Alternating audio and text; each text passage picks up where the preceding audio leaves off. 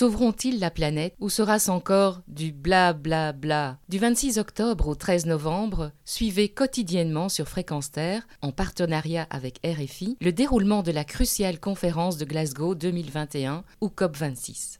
Comment vivre quand on a 30 ans et que l'on a la conviction de vivre l'effondrement de la planète? La planète se meurt, les forêts primaires disparaissent, la biodiversité se dégrade de façon affolante, le climat se déglingue, les défis démographiques sont énormes, la pollution est généralisée et nous voilà au cœur d'une crise sanitaire mondiale. Le dernier récit de Patrice Van Hersel, Noosphère, publié chez Albin Michel, met en scène un jeune homme de 30 ans qui ne croit plus en rien.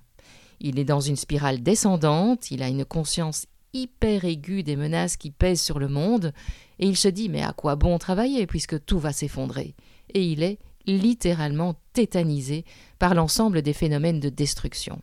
Alors le narrateur, Patrice Van Hersel, journaliste prolixe et curieux, évoque la collapsologie, qui est un courant de pensée qui envisage les risques d'un effondrement de la civilisation industrielle et ses conséquences.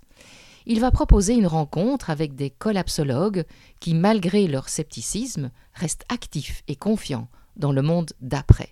Le jeune homme désabusé va ainsi découvrir un nouvel horizon, l'extraordinaire vision de la noosphère ou la perspective fantastique d'une conscience humaine collective. L'auteur s'appuie sur les travaux de Taylor de Chardin et Vernadsky, qui eux ont compris cent ans avant tout le monde l'influence prépondérante de l'action humaine sur la biosphère terrestre. Ces dieux scientifiques cherchent à décrypter les lois de l'évolution.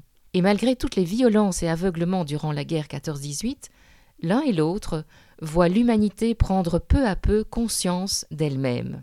D'ailleurs, ces deux visionnaires vont jusqu'à imaginer une science à venir qui intégrerait la notion d'amour. Nosphère est une grande aventure planétaire.